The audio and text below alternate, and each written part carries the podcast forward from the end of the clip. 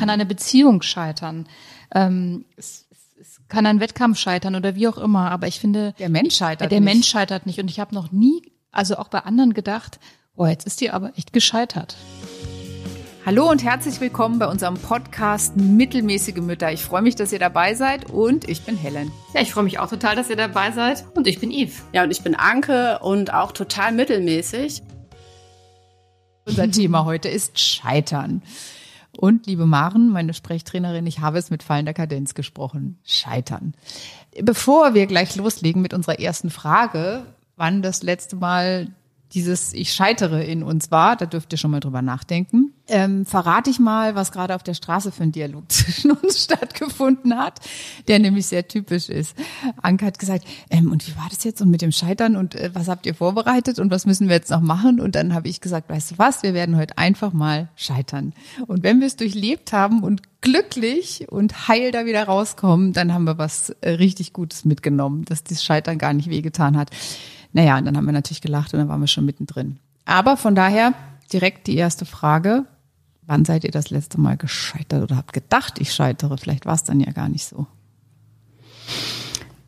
Also, ich glaube, ich verbinde Scheitern immer zunächst erstmal mit was Beruflichen. Und dadurch, dass ich natürlich so oft vor der Kamera stehe und ähm, auch auf der Bühne stehe und das manchmal selber total absurd finde, dass ich da stehe und im Rampenlicht bin. Das habe ich oft weniger vor der Kamera, weil ich das vielleicht auch öfter mache. Aber ich hatte jetzt letzten Monat so drei Auftritte, wo ja einfach viele, viele Leute vor mir saßen im Publikum und da stelle ich mir zumindest immer vor, wie es wäre zu scheitern.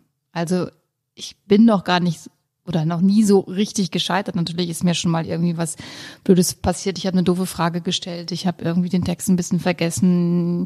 Ich habe mich irgendwie verhaspelt oder so. Aber dass ich da jetzt irgendwie, keine Ahnung, in Ohnmacht gefallen bin oder irgendwie mir meine Schuhe abgebrochen sind und ich von der Bühne gefallen bin, das war alles noch nicht. Und trotzdem spielt man ja immer wieder, oder ich zumindest mit diesem Gedanken, huch, was wäre, wenn?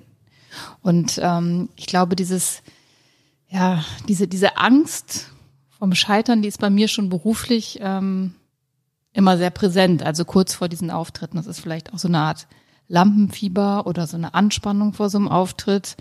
Aber ähm, das durchlebe ich zumindest immer so die, die letzten Sekunden, bevor es dann losgeht. Ja, es hat halt auch damit zu tun, dass man dann Angst hat, sich total zu blamieren und irgendwie so ganz angreifbar zu sein oder sowas. Ne? Also ich habe gemerkt, wenn ich über das Wort Scheitern nachdenke, dass ich das überhaupt nicht mag. Ja, das Wort. Also ich finde, ich habe immer so gedacht, meine erste Assoziation ist irgendwie Scheiterhaufen, ja, so. Und wir haben ja auch ganz kurz vorher schon drüber geredet. Ich finde, Scheitern hat sowas Absolutes irgendwie so, ja. Also Scheitern, ja, ist irgendwie was Schlimmes und man scheitert vielleicht eine Ehe oder es scheitert der Wunsch, ein Kind zu kriegen oder es scheitert so, das ist für mich irgendwie sowas, sowas Katastrophenartiges sozusagen, ja.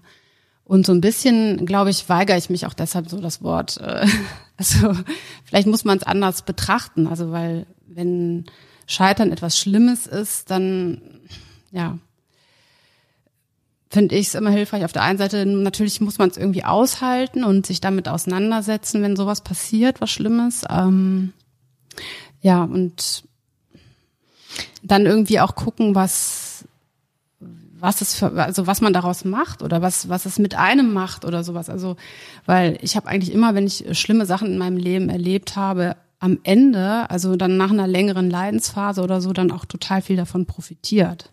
Mhm. Ja, und irgendwie mich dadurch weiterentwickelt oder so aus einer Krise heraus, so, ja. Das ist natürlich jetzt so ein ganz anderer Bereich als das Thema, ich scheitere ähm, zum Beispiel im Job mit einer Aufgabe oder ich scheitere mit einem Kuchen, den ich backe oder sowas, ja.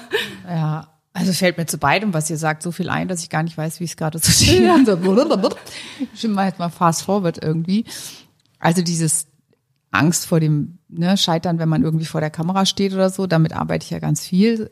Das kenne ich natürlich gut von anderen Menschen. Ich kann es aber auch selber total gut nachvollziehen und ich finde, wenn man es dann geschafft hat, ist es richtig so ein Euphoriegefühl, was man dann hinterher hat. Und natürlich gewöhnt man sich auch an dieses, an diese Ängste und weiß, passiert nicht. Also ich finde, so, ne, wenn man es ganz oft gemacht hat, also bei mir auch bei Jobs oder so, dann denke ich vorher, mir wird nichts einfallen, mir wird nichts einfallen. Ich stehe vor den großen Tieren und mir wird nichts einfallen. Aber ich weiß inzwischen, es wird mir was einfallen und dadurch entsteht natürlich eine Routine und eine Sicherheit. Also ich glaube, das wird irgendwie besser, diese, diese Angst vor dem beruflichen Scheitern. Wobei es bei mir auch immer wieder Jobs gibt, wo ich echt richtig die Hosen voll habe. Das wäre auch das erste gewesen, was ich sozusagen erzählt hätte, wenn ich jetzt nach Scheitern gefragt worden wäre. Und noch mehr wirbelt's aber bei mir rum bei dem, was du gesagt hast, Anke, weil ich habe erst so gedacht, ja, wir lernen immer was da draus, wenn was Schlimmes passiert und alles hat seine gute Seite und das ist für mich so so Kalenderspruchartig. Da merke ich auch, das ist so ein Widerstand, weil irgendwie finde ich auch, wenn was richtig schlimm ist, dann ist es auch schlimm.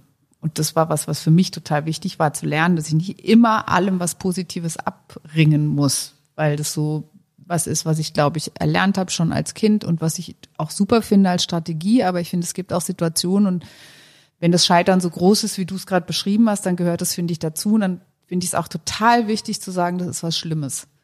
Also, aber das hast du, hast du das gerade ne? so verstanden, dass ich das, ähm, in, also weil ja, ich, weil es steckt ja in diesem, ich habe was draus gelernt. Irgendwie aber steckt ja wieder so eine Umbewertung plötzlich. Nee, das war aber gar nicht so gemeint, sondern mir ist das auch total wichtig, dass es sozusagen so schlimm wie es ist auch sein darf, ja, ja? und ja. dass man auch in dem Schlimmen, also dass man es auch so ähm, ja, eben nicht schön redet oder sowas. Also da bin ich total mit dir ähm, ja. d'accord, ja. Aber ich finde ah, witzigerweise, dass es, also, Entschuldigung, dass ich dich jetzt unterbreche, aber ähm, Scheitern so im persönlichen Bereich gibt's für mich ehrlich gesagt gar nicht. Klingt jetzt vielleicht absurd, aber ich finde, das ist total das falsche Wort. Also wie du sagst, auch finde ich, wenn eine Beziehung scheitert oder wenn man, wenn Kinderwunsch scheitert, das finde ich irgendwie, also für mich ist Scheitern, ich habe mir vielleicht die Latte zu hoch gehängt. Ich, ich, ich habe es nicht geschafft, ich habe mich angestrengt, aber ich habe es nicht geschafft.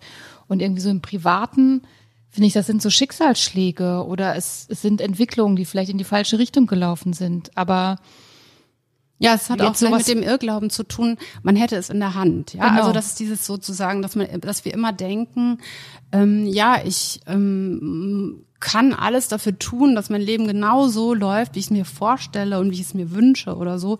Und dieses, ähm, was du jetzt gerade beschrieben hast, ist halt auch dieses Quäntchen oder dieser große Teil, äh, eben Sachen, die man nicht steuern kann, die einfach einem widerfahren und mit denen man halt umgehen muss.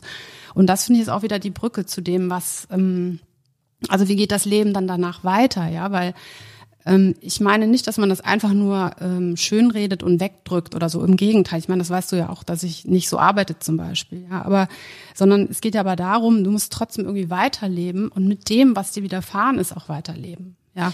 Und das, und das sozusagen, es gibt ja immer einen nach dem, auch nach dem Scheitern geht das Leben irgendwie weiter. Und die Frage ist halt, wie? Und auch da hast du ja noch Gestaltungsraum. Aber es ist doch total das, spannend, ja. dass wir uns an diesem Wort offensichtlich schon in der Definition des Wortes oder in dem, was wir damit verbinden, dass das schon Widerstand auslöst, weil es eigentlich, wie du gerade gesagt hast, ins Private nicht passt. Und das finde ich total spannend. Also was ist Schicksal, was kann ich selber beeinflussen? Ab wann ist es ein persönliches Scheitern und wann ist es was, was mir widerfahren ist? Und das ist ja ein ganz schmaler Grad. Also weil ja, ja. immer dieses, wenn ich nur genug so und so gemacht hätte, dann wäre es ja alles anders geworden. Und das muss man sich ja erstmal selber verzeihen, wenn irgendwie ein Scheitern passiert ist, dass es, also ich glaube, man hat immer auch einen eigenen Anteil in Dingen, die passieren und andere Sachen kommen halt von außen und es ist so eine, so eine Gemengelage ne, von vielem. Also jetzt bei Beziehungsgestaltung zum Beispiel ist immer ein Anteil dabei. Wobei ich auch zum Beispiel dieses haben immer zwei Schuld, ich auch total absurd. Das ist, das ist auch doof, aber das ist, glaube man scheitert ja auch oft an der Vorstellung, an dem Bild, an genau. dem Ziel. Ja. Also ich sage mal, ich scheitere, weil ich mir vorgenommen habe, jetzt irgendwie die 100 Meter unter, was weiß ich, ich habe keine Ahnung, 14 Sekunden zu laufen. Das schaffe ich aber nicht. Aber scheitere ich in einer Beziehung, dass ich nicht geheiratet habe? Scheitere ich in der Beziehung, weil ich sagte, das ist jetzt mein Traummann, den möchte ich jetzt bis zum Ende des Lebens an meiner Seite haben? Also ja, genau. Und das, das sind ja das eigentlich scheitere ich ja an meinen eigenen Wunschvorstellungen. Und ich glaube, also ich habe das ja auch alles erklärt, weil es sozusagen für mich, glaube ich, dazu führt, dass ich das Wort auch so ablehne, weil dann eben das da drin steckt, dieses auch das dieses Wort Schuld oder so. Ja, das mhm. heißt, ich habe eine bestimmte Vorstellung und weil ich dann mich in irgendeiner Weise verhalte, tritt die halt nicht ein, diese Vorstellung. Ähm, insofern, ähm, ja, Jetzt weiß ich nicht mehr, worauf ich hinaus wollte. Also wir sind ja von, wann ich das letzte Mal gedacht habe, ich scheitere, schon übergesprungen zu was ist eigentlich Scheitern und vielleicht können wir dieses was ist eigentlich Scheitern nochmal versuchen, ein bisschen persönlicher zu fassen. Ich fand es gerade so spannend, ne, weil ich so dachte, also du bist eigentlich viel großzügiger in dieser ich darf scheitern so also in der Definition schon, ne? Also deswegen glaube ich, ist dieses, was, was versteht man da drunter und wo hängt man die Latte und ist eigentlich der Korridor immer nur ein ganz subjektiver, den man sich selber gemacht hat, sozusagen, was dann Scheitern ist oder nicht. Das ist ja total spannend, finde ich. Was ist es persönlich für einen? Und ich glaube, ich hätte gar, also gar keinen Begriff in meinem Leben, wo ich das Wort Scheitern benutzen mhm. würde. Genau, das finde ich auch also eigentlich angemessen, ja, weil ich finde auch, dass man eben diese verschiedenen Bereiche als eher so also eine Chance zum Lernen oder sowas oder eine Chance zum Entwickeln ähm, möchte ich sie sehen, sagen wir mal so. Ich glaube schon, dass ich auch das Gefühl, also ich habe schon das Gefühl von Scheitern in manchen Lebenslagen, wo eben nicht das eintritt, was ich mir gewünscht habe ähm, auf das ich auch gehofft habe oder sowas. Aber ja. Hast du dann tatsächlich gedacht, ähm, jetzt bin ich total gescheitert? Nee, weil ich das Wort ablehne, habe ich ja. das nicht gedacht. Genau, ja. ja. Aber es ist ja sozusagen in dem, wie es, wie es auch vielleicht, ähm, wie soll ich sagen, also mh, mm, also für mich ist das halt ein Begriff, der das beschreibt, was man empfindet, wenn nicht das eintritt, was man sich vorgestellt hat oder gewünscht hat. So und ähm, ja. Also man kann das auch übertragen auf, ich stelle mir vor, mein Kind macht eine bestimmte äh, Karriere und das klappt nicht. Oder ich habe eine bestimmte Vorstellung für meine eigene Karriere und es klappt nicht oder sowas, ja. Das sind ja auch alles Sachen, wo, wo wir eigentlich äh, das Wort scheitern für benutzen könnten. Ja. Also es kann eine Beziehung scheitern. Ähm, es, es kann ein Wettkampf scheitern oder wie auch immer, aber ich finde. Der Mensch scheitert Der nicht. Mensch scheitert nicht. Und ich habe noch nie also auch bei anderen gedacht, boah, jetzt ist die aber echt gescheitert. Oder ich habe auch bei mir selber noch nie, kann ich wirklich sagen, boah, jetzt bin ich ja wirklich total gescheitert. Ich kann sagen, das ist super schief gelaufen, das hatte ich mir komplett anders vorgestellt. Ich bin enttäuscht von mir selber. Das habe ich schon oft gedacht. Aber dass ich wirklich dachte, jetzt bin ich komplett gescheitert. Also das wäre vielleicht, um noch mal ein bisschen auch unsere Kinder ins Spiel zu bringen, dass die Karriere machen, das wäre jetzt auch überhaupt nicht mein Ziel. Aber wenn ich die Beziehung zu meinen Kindern verliere, irgendwas passiert, dass ich irgendwie, dass wir, was jetzt ja nicht der Fall ist, wir man haben eine enge Beziehung, man bricht den Kontakt so, ja. oder irgendwas Schlimmes oder wenn die älter sind und die haben vielleicht irgendwie Partner, mit denen man und man bricht irgendwie, man lebt sich auseinander. Das würde ich als Scheitern, glaube ich, mhm. äh, empfinden. Oder vielleicht auch schon vorher, wenn man das Gefühl hat, das Kind ist irgendwie auf die schiefe Bahn gekommen und ist nicht glücklich, das Kind. Das würde ich auch als Scheitern als Mutter, glaube ich, empfinden. Ja, aber ich finde es ein total langer Prozess, sich das zu ähm, verzeihen. Also, wenn ich ehrlich bin, würde die Überschrift Scheitern voll über diese Phasen bei mir passen, wo ich mich in der Ecke sitzend sehe und irgendwie totunglücklich, dass eine Beziehung eben kaputt gegangen ist. Ich habe selber das Wort nicht benutzt, warum auch immer. Das finde ich total spannend, darüber nochmal nachzudenken. Aber ich finde, der würde voll Scheitern passen. Also ich habe das Gefühl gehabt, ich bin gescheitert. Ich habe das Gefühl gehabt, die Beziehung ist gescheitert. Und ich, also ich würde so weit gehen zu sagen, dass ich in den Momenten ganz trübe dachte, mein Leben ist gescheitert, mhm. so ne, mit mhm. dem, was ich mir gewünscht habe an an Liebe und Familie. Und ich glaube, der nächste Wundepunkt, also das ist sozusagen der wundeste Punkt, der nächste wäre sofort als Mutter Ne? Also eben, wenn sowas Fundamentales wäre, wo man das Gefühl hat, das Kind ist unglücklich, ähm, gerät auf die schiefe Bahn, irgendwas Schlimmes.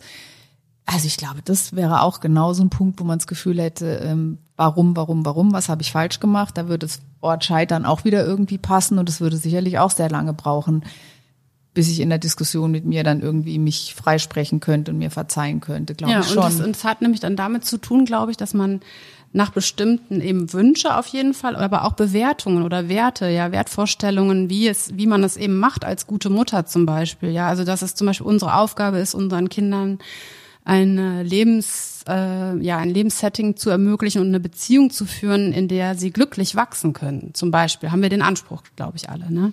Oder auch die Beziehung zu unseren Partnern und so und äh, zu unseren Eltern, ja. und wenn das dann nicht funktioniert, dann empfinden wir das als Scheitern. So, das heißt, es, ist, es weicht irgendwie der, die die Geschehnisse weichen ab von dem, was ich mir selber vorstelle, was meinen Werten entspricht und auch was noch hinzukommt. Das habe ich auch vorhin gedacht. Das hat, finde ich, auch immer noch was damit zu tun. Was denkt man, was die anderen denken? Ja. Weil man kann sich nicht davon freimachen, mhm. dass man denkt, sag ich mal, das perfekte Leben ist die perfekte Ehe, weil keiner denkt, ja, also eine perfekte Ehe ist, in der man sich viel streitet, weil beim Streiten kann man sich super aneinander reiben und wachsen und weiterentwickeln, ja. Sondern wir haben alle die Vorstellung, eine perfekte Ehe ist dann, wenn man sich halt im Prinzip halt gut versteht oder so. Ja, genau. Aus thera therapeutischer Sicht ist es dann natürlich nicht so unbedingt, aber ja, aber solche und solche Bilder und Vorstellungen, die prägen doch total unser Muttersein, unser Ehefrau sein, alles. Aber ich, ich bin selber mein größter Feind. Also für mich ist die Außensicht nicht so wichtig, sondern was du gesagt hast, Steve, meine Bilder, an denen bin ich krepiert, also mhm. weil ich an denen gescheitert bin. Und ähm, also klar, ich glaube nicht, dass das Außen keine Rolle Talent. spielt. Ja, genau. Diese schöne Bilder, weil du, du denkst halt so visuell, das ist ja auch was ganz Wunderbares bei dir, dass du wirklich filmisch denken kannst, ja. Und dazu muss man sagen, am Ende ist ja Helens Bild Wahrheit geworden. Kann man sagen, Helen, oder? Ja. Also das finde ich das faszinierend. Und das gibt ja die Theorie, dass man, wenn man sich das vorstellt und bestimmte Bilder im Kopf hat, Visionen sozusagen für sein Leben hat also im besten Sinne, ja, dass die auch wahr werden. Und das ist ja das Magische, das ist ja in deinem Leben passiert. Ja, ich habe das definitiv ja. herbeigewünscht. Ja. Vielleicht nochmal ja. noch ein viel größeres ja. Glück nach diesem ganzen Weg. Ja, es ist ein sehr bewusstes auf alle Fälle. Mhm. Ja, das ist so, Ja, das merkt man dir auch an und das ist wunderschön jetzt auch äh, zu beobachten und mitzubekommen. Und ja, aber ich glaube auch die Latte hängt man selber immer am höchsten und es hat trotzdem auch was mit dieser ähm, äußeren Wahrnehmung zu tun, und vielleicht auch tatsächlich mit dem Begriff, was du ganz am Anfang gesagt hast, mit dem Scheiterhaufen.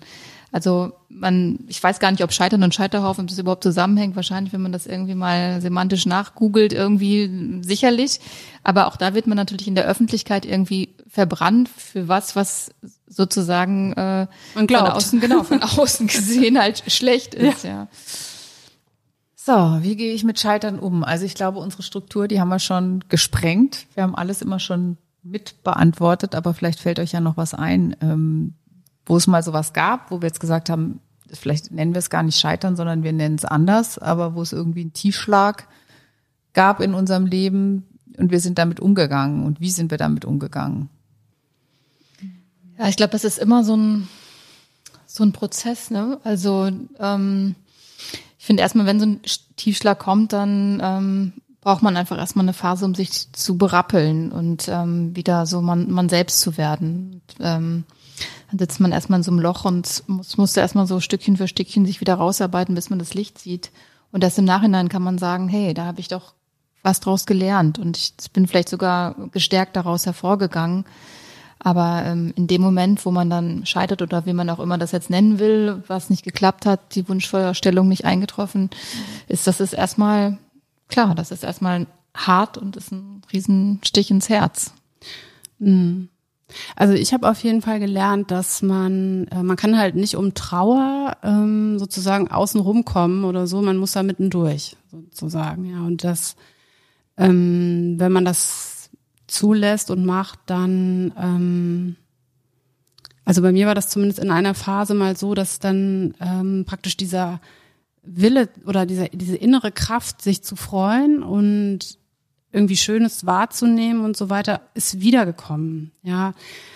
Ich glaube, das ist halt was, was uns eigentlich innewohnt und ja, wenn wir es dann auch so ein bisschen zulassen oder suchen und auch natürlich wirklich durch die Trauer durchgehen, dann kommt irgendwann dieser Lebenswille oder oder Freudewille oder sowas kommt wieder und dann ähm, ja und bei mir war es auch so, dass also irgendwie ein Teil dazu gehörte, dass ich mich bewusst entschieden habe, ich mache jetzt was, was auf der positiven Seite ist. Ja, ich mache jetzt was, was mich mit Freude erfüllt und mir Sinn gibt und so weiter. Und ähm, also an, an einem Punkt gehört dann auch ein bisschen Entscheidung dazu oder so so eine so eine innere Ausrichtung oder sowas.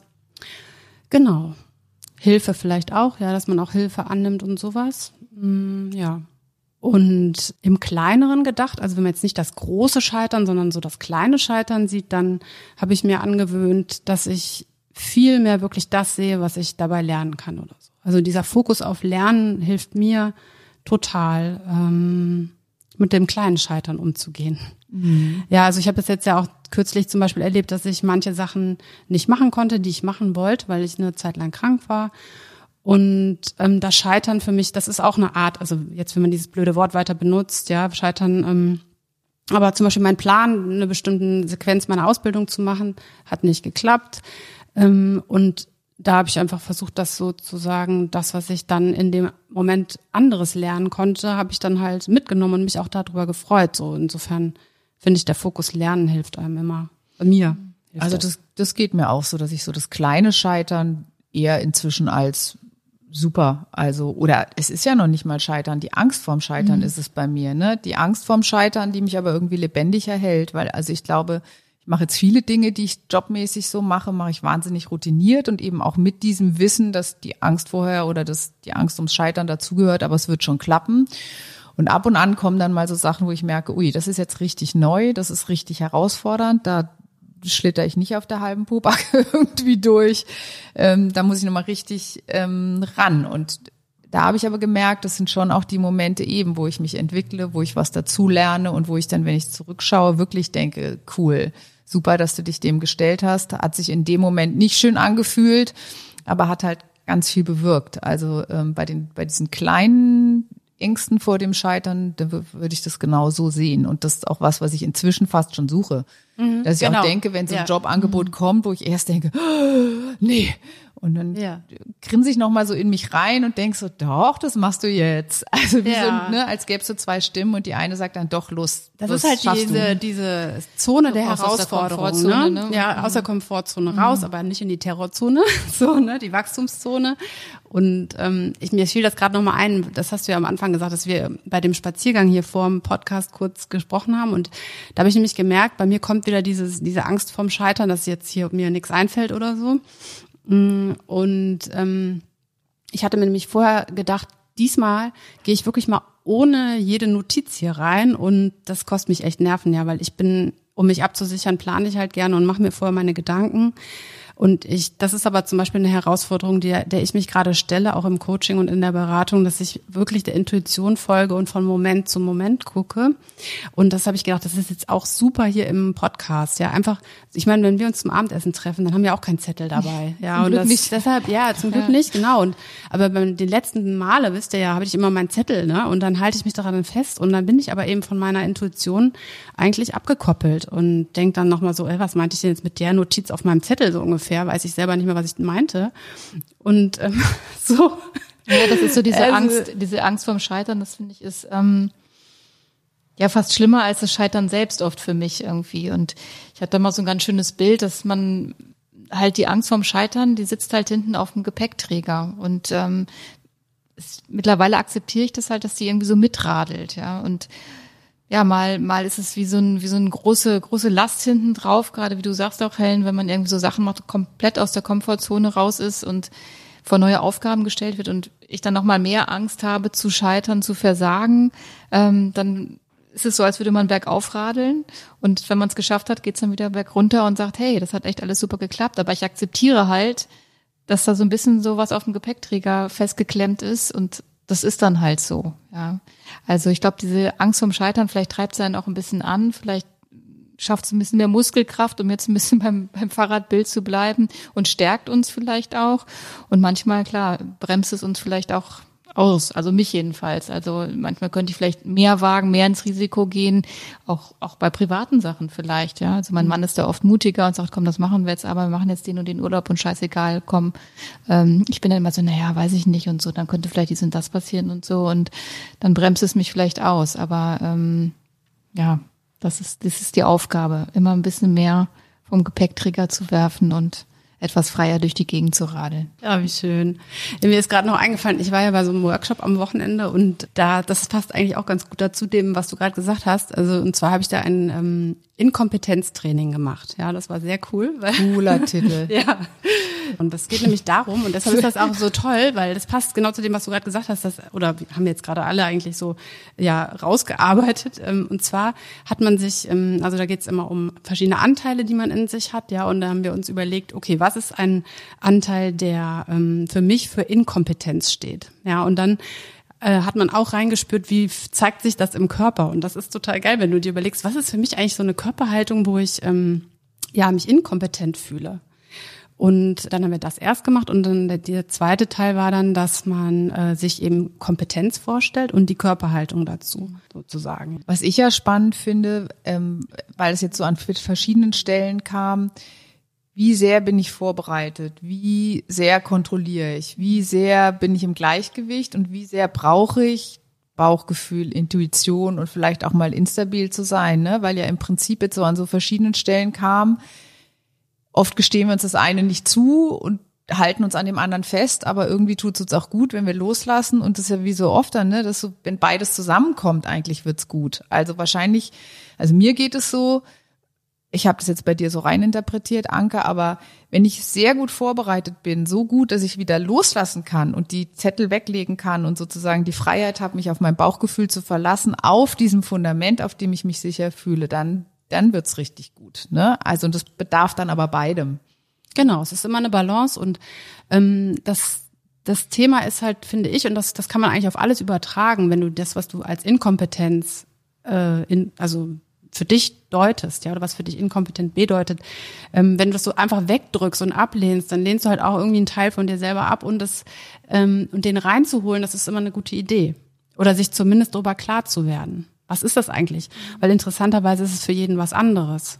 Ja, und es ist ja auch ganz spannend, dass es wieder so eine eigene Definition ist und dass man mit sich selber, das haben wir jetzt ja auch schon häufiger gesagt, auch in unseren anderen Podcasts, mit sich selber einfach nicht großzügig genug ist, sondern wir sind ja unsere strengsten Lehrerinnen. Und das, wenn, wenn ich an mir selber was nicht und mag. Richterin, ja, ne? und Richterin. Und das, das, wir würden uns ja, selber ver, auf dem Scheiterhaufen viel öfter verbrennen, als es andere machen, um wieder bei diesem blöden Wort zu landen. Und äh, ich glaube, da muss man einfach manchmal auch neben sich treten und wohlwollend neben sich treten und sagen, hey, das ist total okay. Du hast so viel gemacht, so viel erreicht, du bist gut so wie du bist. Ja, und Inkompetenz welcome, ne? Ja. Die geilste Übung war dann noch, man musste dann mit seinem Hintern, hat er gesagt, jetzt stellt euch vor, ihr putzt jetzt ähm, ein Klo, ja, und zwar mit eurem Po. Das kannst du dir mal vorstellen. Jetzt putzt mal mit dem Po das Klo. Kommt dann von weiß nicht, ob ich das will. Inkontinenz. Ja. Das war so witzig. Ja, okay, ist meine Art Humor vielleicht. Ja. Mein Mann lacht sich jetzt wahrscheinlich tot. Das ist so schön. Dann mit Pipi-Kaka-Witzen kann man mich immer hinterm Ofen vorholen. Ja. Also ich finde alle, also ich, ich bin, ich finde Inkompetenztraining total großartig.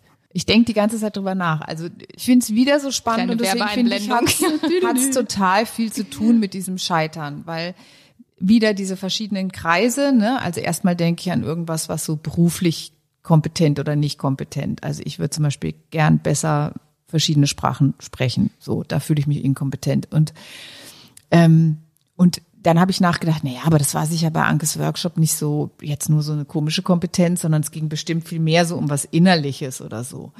Da würde mir jetzt gar nicht so schnell einfallen, wo ich mich inkompetent fühle, obwohl ich natürlich ganz viele Stellen habe, wo ich Sachen nicht kann oder nicht bin oder was auch immer. Aber das, also da würde Ja, ich es wieder aber, gar nicht so äh, hinordnen. Also weil dann, dann bin ich halt so und habe halt die Eigenschaften und andere nicht, aber das würde ich auch wieder nicht mit Inkompetenz ähm, betiteln. Deswegen finde ich so spannend, also was das wirklich für Sachen waren, weil es ist ein bisschen wie beim Scheitern. Es ist wieder das eigene, das zu werten. Und in dem Moment, wo du dich halt nicht als ganz empfindest, sondern halt irgendwas gescheitert oder inkompetent findest, dann ist diese Begrifflichkeit da. Aber in dem Moment, wo du sagst, ja, ich habe das und ganz viele andere haben andere Sachen und deswegen ist die Welt bunt, ist es ja sofort gut. Und es gibt eigentlich diese Begriffe nicht mehr. Das stimmt. Da wäre ich ja wieder bei meinem Punkt. Also ich finde es total wichtig und es ist total spannend, wie du die Übung beschreibst. Aber manchmal denke ich, also bei mir selber dieses nach innen gehen und nach Fehlern, nach Inkompetenz, nach Schwächen suchen. So, boah, ey, Leute, Kein lasst Bock. uns doch mal einfach so sein, wie wir sind. Lasst uns leben und Schwäche hin oder her, egal. Ja, also so auch so dieses Scheitern-Thema, klar, das, das gehört dazu, aber man hat ja mittlerweile auch so eine gewisse Lebenserfahrung. Und ich würde einfach mir wünschen, dass man so viel liebevoller mit sich selbst wäre und nicht noch innerlich nach Fehlern oder nach, klar, wenn man natürlich das verbessern will und man sich weiter stärken soll, das hat alles seinen Sinn auf jeden Fall, aber so ich, ich wünsche mir eigentlich eher so eine, so eine, so eine Lockerheit. Aber wir kommen doch immer wieder dahin, dass es in der Wertung liegt, sozusagen, die es dazu überhaupt erst macht. Ich ziehe gerade nochmal zu den Kindern hin. Ja, irgendwie. Wollen wir gerne. nochmal das irgendwie, weil ähm, ich glaube, dass es immer dann besonders schwer ist. Also ich meine, wir an uns selber sozusagen sind wir da vielleicht auch schon jetzt wieder weiter, ähm, als wir das noch vor zehn Jahren waren oder so. Ne? Dass man da auch, finde ich, so ein bisschen, ähm, ja, einfach cooler wird oder wohlwollender mit sich selber, nicht mehr so hart über sich urteilt oder so. Ähm, aber was ist eigentlich mit den Kindern? Weil da finde ich, ist das schon auch noch was, also das hatten wir auch schon mal in, anderen, in einem anderen Gespräch, ähm, an diesen wunden Punkten, ja, wo man so empfindlich auch ist über Urteile, über die eigenen Kinder zum Beispiel. Also wie geht ihr denn damit um, wenn eure Kinder das Gefühl haben, sie scheitern? Total. Also ich habe das so ein bisschen mit meinem Sohn erlebt. Das war auch nicht so eine einfache Phase. Es ist jetzt eigentlich ein total banales Beispiel, ja. Und das kommt einem wahrscheinlich jetzt von außen betrachtet auch total absurd vor. Aber der war mal eine Zeit lang ähm, ja so ein bisschen auf dieser Fußballschiene und ähm, war dann auch in so, in so einer Sichtung und dann Fußballtraining hier, Fußballschule da. Da gab es dann so eine Eliteklasse des Fußballs. Und ähm, er hat sich dann natürlich total damit unter Druck gesetzt und wir uns irgendwie auch, ja, weil wir dachten irgendwie, ja, wir müssen das fordern, das ist intrinsisch und der hat da total Lust drauf und der hat sicherlich auch ein bisschen Talent. Es haben natürlich tausend Kinder irgendwie super Talent und sind tolle Fußballer. Und ähm, das war dann wirklich ein hartes Training, hartes Lebenstraining auch für ihn, weil er natürlich ganz oft beim Training, bei Spielen immer wieder das Gefühl hatte, ich scheitere, weil der Trainer ihn nicht aufgestellt hat, weil der Trainer ihn regelrecht angeschrien hat, weil er dann irgendwie in der schlechteren Gruppe mitspielen musste. Das äh, hieß dann immer, wenn du jetzt nicht gut genug bist, dann fliegst du aus der Klasse raus, wo man sich dann im Nachhinein fragt, krass, wie lange haben wir uns das eigentlich angeguckt und wo unser Sohn auch eine Zeit lang immer stiller wurde. Und so dieses, dieses, glaube ich, wirklich dieses Gefühl des Scheiterns ähm, jetzt nochmal, jetzt ist er ein bisschen älter, wenn man dann nochmal mit ihm drüber sprechen würde, ist glaube ich schon als ganz schöne Last empfunden hat. Und als wir ihn dann komplett rausgenommen haben aus diesem ganzen Fußballzirkus, also er spielt jetzt immer noch, aber mit viel Spaß und Freude und einfach äh, in einer Mannschaft, die heißt jetzt äh, erste FC Freizeit in Spanien und das das ist so, das finde ich finde ich geil. Super, da ist er einfach wieder so in seinem so in seinem Element und und ähm, es geht so mein Herz auf, wenn also im Moment ist er im Ausland, aber wenn ich ihn wieder so einfach fröhlich aufspielen sehe. Mhm. Und ähm, gleichzeitig merke ich, so blöd es auch klingt, also es war eine harte Zeit und wir machen uns da auch manchmal Vorwürfe, dass wir ihn da zu lange haben laufen lassen. Und gleichzeitig ähm, habe ich so das Gefühl, er hat dadurch eine unheimliche Reife entwickelt und auch eine, eine Stärke oder das, was ihn stärker gemacht hat. Das ist auch eine Form von ähm, ja irgendwie Selbstwirksamkeit dann, wenn man dann irgendwann entscheidet, mir reicht's jetzt, oder? Also ich meine, was hat den Wendepunkt gebracht? Weil war das nicht auch so, dass er dann auch also das ist halt, ich glaube, dann entsteht halt irgendwann auch aus, von innen heraus so ein Impuls, nee, also nicht mit mir oder so vielleicht, ja. Also ich lasse mich jetzt nicht mehr anschreien von dem oder was auch immer dann eben vorfällt. Genau, also es war ein Vorfall, da sagte dann der Trainer zu ihm, er war verletzt und ist trotzdem aufgelaufen und dann schrie der Trainer vom Spielfeldrand, äh, du hast heute ja nur Scheiße in der Hose. Und dann habe ich ihn da rausgenommen und gesagt, weißt du was, das ist jetzt hier irgendwo eine Grenze überschritten. Das, das, das hören wir uns, also kann ich mir nicht mehr anhören und du musst dir das auch nicht mehr anhören. Und dann ist wirklich, dann hat er gesagt, okay, dann, ja, ich will mir das auch nicht mehr anhören. Mhm. Und das war, das, das, das merke ich richtig, da, da, da kriege ich jetzt noch Bauchschmerzen, ja. Ja, aber der Punkt ist eben, dass er auch gemerkt hat, nee, das, dann ja. spürt man ja auch so seinen eigenen Wert und, und irgendwie so diese Grenze, die man halt selber hat. Und äh, wenn man dann die Möglichkeit hat und auch die Unterstützung von euch, so, ne, dass man das dann auch äh, äh, leben kann und nicht muss. Also sondern frei ist, auch was sich abzuwenden. Ne? Also dann profitiert man, glaube ich, eher davon. Aber das ist trotzdem ist es so witziger oder witzig eigentlich das falsche Wort, aber interessant, dass ähm, was du vorher gefragt hast, ähm, wie empfindet man das mit den Kindern? Und ich merke, dass ich da noch mal viel viel verletzlicher bin und mich natürlich auch im Nachhinein frage, hatte ich da viel zu viel Ehrgeiz oder habe ich die Latte zu hoch gelegt oder habe ich das irgendwie falsch beobachtet? Und es wird ja noch viele andere Situationen geben, vielleicht auch in der Schule, wo man dachte, ja komm, jetzt kannst du noch mal üben und so, ist vielleicht auch noch eine Note mehr drin, wobei ich mich jetzt null so als Obermami sehen würde oder mhm. als ehrgeizige Schulmami oder so. Aber sicherlich macht man da manchmal unbewusst Druck und, und gibt den Kindern vielleicht doch das Gefühl, hey, du darfst aber hier nicht scheitern. Ja, und aber man hat, glaube ich, auch, also ich zumindest habe immer Angst, dass also, dass man überlegt, was ist jetzt der größere Schmerz oder so, ja? Also ist das Scheitern an sich schlimmer oder ist das Durchhalten schlimmer? Und ähm, ja, eigentlich ist das ein bisschen die falsche Frage, weil in jeder Situation, in der so ein Kind äh, gut begleitet ist, ist auch dieses, ist das immer auch ein Lernen oder so. Ja, selbst wenn die Situation jetzt total scheiße ist, aber das Kind dann erfährt, ähm, wir finden irgendwie zusammen eine Lösung und es gibt, geht danach ja weiter und man überlebt es und vielleicht merkt man sogar, ich kann mich ja abwenden, wenn es doof ist oder so. Oder ich habe auch Alternativen und so weiter. Ähm, dann ähm, verarbeitet man ja sozusagen die Schwierigkeit. Und also das kenne ich, kann ich total gut nachempfinden, ja, dieses so, dass man versucht, den Schmerz von den Kindern irgendwie fernzuhalten. Ja, und dann äh, passieren halt immer Sachen, die äh, einem wieder den was vor die Füße schmeißen, sozusagen, ja. Also ich finde die Gratwanderung total schwer und ich glaube auch, wenn man drinsteckt, sieht man es halt nicht so klar, sondern dann, dann ist man an diesen Schmerzpunkten und auch währenddessen, also ich meine, ich, ich war ja auch dabei als Freundin, also die Fragen habt ihr euch ja alle immer, immer, immer gestellt. War ja nicht so, dass so ein Pfad war Karriere oder ein Pfad Leistung oder ein Pfad was auch immer. Gar nicht, sondern es wurde ja immer gesucht nach was kommt jetzt aus dem Kind raus, was ist schön für ihn, was ist sein Weg, was will er. Also das, die Fragen waren ja alle immer da und ich glaube trotzdem, wenn man drin steckt, ist es einfach total schwer, den richtigen Punkt oder einen Exit oder so festzumachen. Also wie sehr muss man ein Kind begleiten im Ansporn und wann muss man sagen Stopp? Und das gilt ja für ganz viele Situationen. Und also das, was du gesagt hast, das ist der wunde Punkt. Oder auch, wo du gesagt hast, noch schmerzhafter als man selber. Also ich glaube, das würde ich unterschreiben. Ich hatte die Situation mit meiner Tochter jetzt noch nicht, aber ich habe vorhin ja schon präventiv gesagt, ich glaube, das wäre der nächste wundeste Punkt sozusagen, wo man, wo Scheitern einen komplett treffen könnte. Und ich finde auch total wichtig, wiederum zu definieren. Ne? Also ich habe überhaupt keine Leistungsvorstellungen oder so da, aber natürlich dieses ist mein Kind glücklich, ist mein Kind unglücklich, findet mein Kind selber es scheitert oder nicht. Und wie kann ich es da begleiten? Und dann hat man ja nicht die coole Sicht, na ja, also durch das Unglück wird es jetzt stark werden, mein liebes Kind oder so. Gar nicht. Ne? Man, also ich glaube, als Mutter kann man es nicht aushalten, wenn das Kind unglücklich ist und hat natürlich den Impuls zu helfen. Ich weiß es nicht. Also also ich könnte mir vorstellen, vielleicht so als, ähm, als Brücke oder sowas, also äh, das ist zumindest das, was ich mir jetzt so zusammengereimt habe, ja. Also dass, äh, dass wenn man dem Bedürfnis vor allen Dingen folgt. Also wenn man immer guckt, so was ist denn jetzt eigentlich das Bedürfnis? Ist es, ähm, ist es im Moment noch das Bedürfnis von dem Kind zum Beispiel Fußball zu spielen oder ist eigentlich jetzt was anderes das Bedürfnis? Und ist das nur noch der Plan, den wir hatten? Dass der Fußball spielt. So, das, das ist halt manchmal das Schwierige, dass man dann immer noch an dem Plan festhält und der ist gar nicht mehr das Bedürfnis, ja.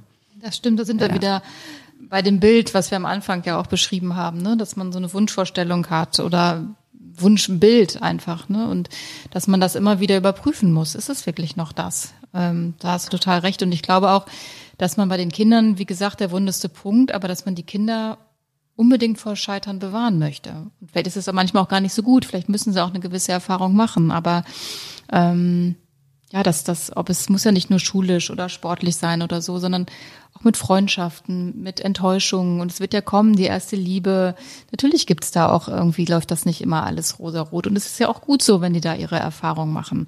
Aber ich glaube, das wird uns jedes Mal wieder von neuem das Herz brechen ähm, ich kaue auf diesem Wort Bedürfnis rum, weil es muss ja eine Mischung sein. Also wenn du jetzt ein Kind rein nach seinen Bedürfnissen laufen lässt, weiß ich gar nicht. Also es ist ja, das Leben besteht ja aus ganz viel, was die auch machen müssen, was sie nicht machen wollen. Also Schule, in die Schule gehen, früh aufstehen, all diese Dinge. Ne? Da, also kann ich sie ja als Mutter nicht dabei begleiten, ihrem Bedürfnis nachzugehen und im Bett zu bleiben und irgendwie, weiß ich nicht, ein gutes Buch zu lesen oder so.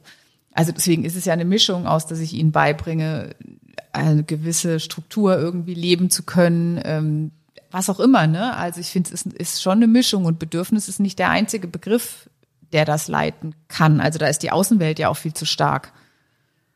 Mm, ja, okay, also weiß ich nicht. Klar, das also Bedürfnis ist nicht das ist nicht der einzige Begriff, der die die Erziehung dominiert, das, da stimme ich dir zu. Aber ich finde, wenn man in einer äh, Situation ist, wo man zum Beispiel überlegt, ist das jetzt besser oder das, dann finde ich einfach, dass das Kriterium Bedürfnis ähm, ein sehr wertvolles. Ja. Du meintest jetzt in und so einer Situation, ja wo man sagen, entscheiden muss. Ja, und du könntest ja. zum Beispiel zu dem Thema ähm, äh, was weiß ich jetzt, wenn es jetzt darum geht, ein Kind will nicht mehr in die Schule gehen oder sowas, ja, und sagt, ich will aber lieber schlafen und spielen oder so, dann ähm, ja, kann man natürlich auch ähm, einmal das Bedürfnis vom Kind irgendwie nehmen und gucken, wie man das trotzdem erfüllt und sagt, ich habe aber zum Beispiel das Bedürfnis als Mutter jetzt, dass du eben ähm, dahin gehst, ja, dass du da was lernst dann stehen halt zwei Bedürfnisse da im Raum und die muss man irgendwie unter einen Hut bringen oder sowas. Ja, manchmal gibt es ja auch einfach klare, ja. klare Regeln und klare Ansagen, würde ich mal sagen. Ne? Also Bedürfnis ist dann in dem Fall natürlich schwierig. Ja, also wo, wo das Bedürfnis länger zu schlafen hat wahrscheinlich jedes Kind am Montagmorgen. Ja, genau. Und wenn es die ganze Zeit nur schläft, dann wird es scheitern. Genau. Zumindest mit dem Abi. ja, ja. So. Aber ähm, ich hatte eben noch eine andere Frage. Ich weiß nicht, ob ihr die spannend findet. Ich habe so überlegt, ähm, wie war das eigentlich früher, als wir kleiner waren? Wie war das bei euch, als ihr Kinder wart mit dem Scheitern? War das ein Thema? Weil ich meine, wir machen uns hier so einen Kopf, ne? Aber ich hatte das Gefühl, also früher war das, ich hätte mir da jetzt irgendwie, ähm, glaube ich, bis ich, weiß ich nicht, so 30 bestimmt, habe ich mir darüber nie Gedanken gemacht. Ich auch nicht. Meine Mutter hat meine Sechser im Diktat ähm, im Klo an die Wand gehängt und ich habe mich prima mit diesem Scheitern gefühlt und also da habe ich ausgefühlt, das ist äh, sehr viel später in mein Leben gekommen.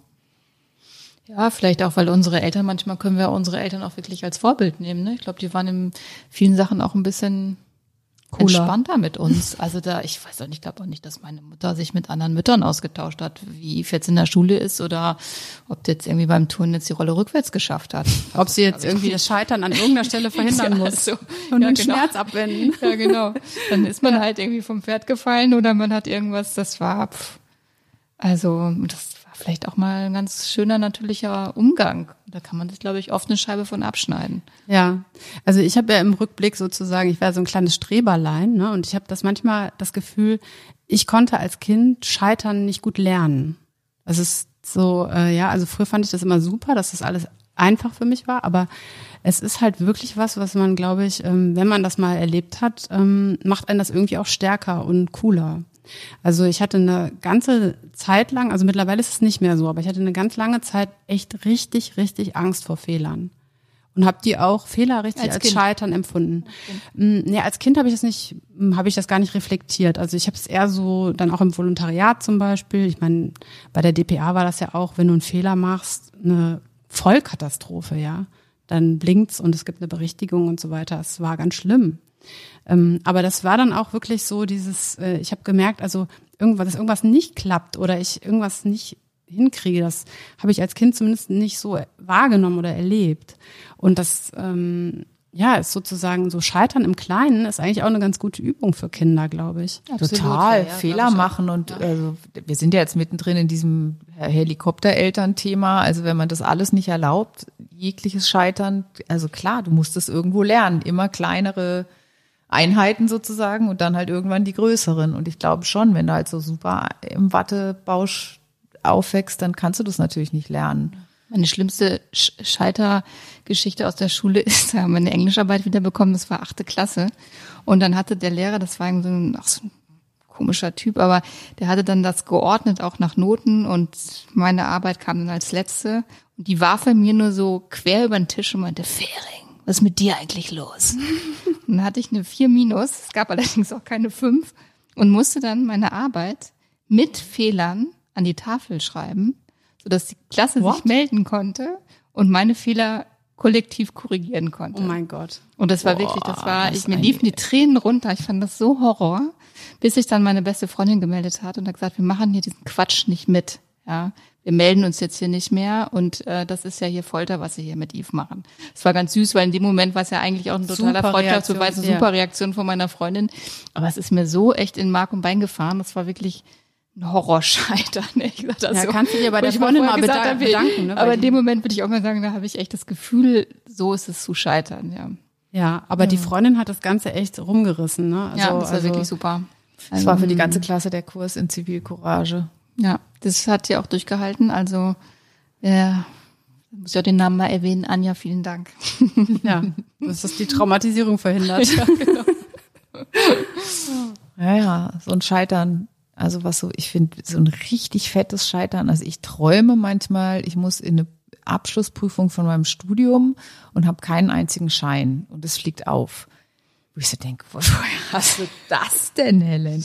Heute, also, träumst du das heute noch? Ja, ja. das träume ich heute noch. Und ich bin nie so gescheitert. Ich war, also ich bin jetzt niemand, der, also Streberlein war ich nie, aber ich war auch nie die, die dann nachts um eins noch die Arbeit irgendwie eingeworfen hat, weil sie irgendwie nicht fertig geworden ist. Also ich war schon immer am, pünktlich am dem Tag fertig oder so und ich habe auch alle Prüfungen sehr gut gemacht, aber also das finde ich so spannend, dass es offensichtlich so tief irgendwo doch so ein Scheiterding gibt, was man noch, also was ich noch verarbeiten muss. Ich, ich wach dann immer auf und es ist so realistisch, dass ich erstmal wieder so im Hier und Jetzt ankommen muss und sagen muss, du hast die Scheine nicht verdödelt, du hast alles brav gemacht, du hast in Regelstudienzeit super studiert, alles gut, Helen. Aber äh, irre. Und das, dieses Gefühl, dass einem so heiß wird, wenn es so hoch steigt, so dieses, du hast es nicht gemacht, ja. Also deswegen dieses Gefühl zu scheitern, witzigerweise in Träumen ähm, verarbeite ich das offensichtlich noch immer mal wieder. Das kenne ich auch. Ich mache mal, meine Familie treibe ich immer den Wahnsinn, weil immer so kurz vorm Einschlafen habe ich dann auch mal so oh, vergessen. Und dann springe ich richtig aus dem Bett. Und letztens ist unsere Tochter wach geworden, eine Etage tiefer, alles gut, was ist los? Und dann bin ich schon wieder nie geträumt, schlaf weiter und alle haben voll den Herzschlag. Und was hast du vergessen? Ich habe, ich vergesse immer alles Mögliche. Also ich habe Termine vergessen, mein Portemonnaie liegen lassen, meine Tasche stehen lassen. Ich habe irgendwie, der Termin war schon gestern, nicht morgen und also ich immer so panisch. Wir könnten uns Aber auch der Tüdel-Podcast nennen. Ja, ne? das können wir wahrscheinlich ich auch. Ich bin auch so tüdelig. Du auch? Ja. Kommst, oh. kommst mir mal eigentlich ziemlich geordnet vor. Ja, nach außen können wir super die Fassade wahren, das Verkaufen, nie gescheitert.